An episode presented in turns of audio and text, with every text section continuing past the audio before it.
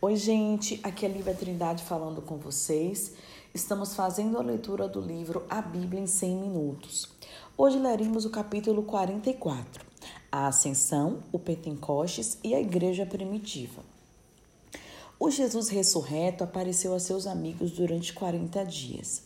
O encontro final ocorreu no Monte das Oliveiras, próximo a Jerusalém. Ali, depois de lhes prometer a dádiva do Espírito Santo e de comissioná-los a testemunhar sobre ele até nos confins da terra, ele ascendeu aos céus. Durante a festa judaica do Pentecostes, ocorrida logo em seguida, o Espírito Santo desceu sobre os discípulos como um vento impetuoso e línguas de fogo, inspirando-os a falar em outras línguas. Pessoas de todo o mundo mediterrâneo estavam em Jerusalém durante a festividade e ficaram abismadas quando os ouviram se expressar no idioma delas. Pedro disse à multidão que o profeta Joel havia predito aquele derramamento do Espírito Santo e que Jesus, a quem os judeus haviam crucificado, tinha ressuscitado dos mortos como Senhor e Cristo. Muitos ouvintes de Pedro se juntaram à nova igreja, que cresceu a ponto de ficar forte, com milhares de pessoas. Os cristãos compartilhavam entre si seus bens e adoravam a Deus tanto no templo como em suas próprias casas. Eles logo atraíram a atenção das autoridades, mas os líderes continuavam falando a todos sobre Jesus. As advertências das autoridades deram lugar a ameaças e açoitamentos. No entanto, a igreja continuou a crescer. A igreja escolheu sete oficiais chamados diáconos para cuidar dos membros mais pobres.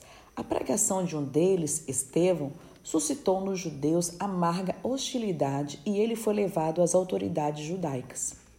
Ao responder às acusações levantadas contra si, Estevão mostrou como Jesus se encaixava na história sagrada dos judeus e os acusou de rejeitar constantemente aqueles que haviam sido enviados por Deus. Quando Estevão alegou ver Jesus de pé ao lado direito de Deus, foi apedrejado até a morte. Um jovem chamado Saulo, fariseu devoto da cidade de Tarso, na Ásia Menor, juntou-se com entusiasmo ao grupo de perseguidores dos cristãos. Ele foi enviado a Damasco com cartas que o autorizavam a prender todo cristão que encontrasse ali. Ao longo de sua viagem, uma luz vinda do céu brilhou ao seu redor e ele caiu por terra.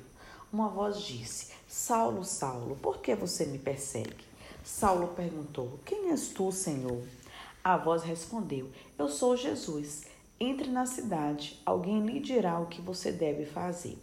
Quando a visão cessou, Saulo descobriu que estava cego. Seus companheiros o levaram até Damasco. Lá, um cristão chamado Ananias foi comissionado por meio de uma visão a visitar Saulo. Ananias fez isso. Deus curou Saulo de sua cegueira e derramou sobre ele o Espírito Santo. Saulo foi batizado e imediatamente começou a ensinar que Jesus era o Filho de Deus.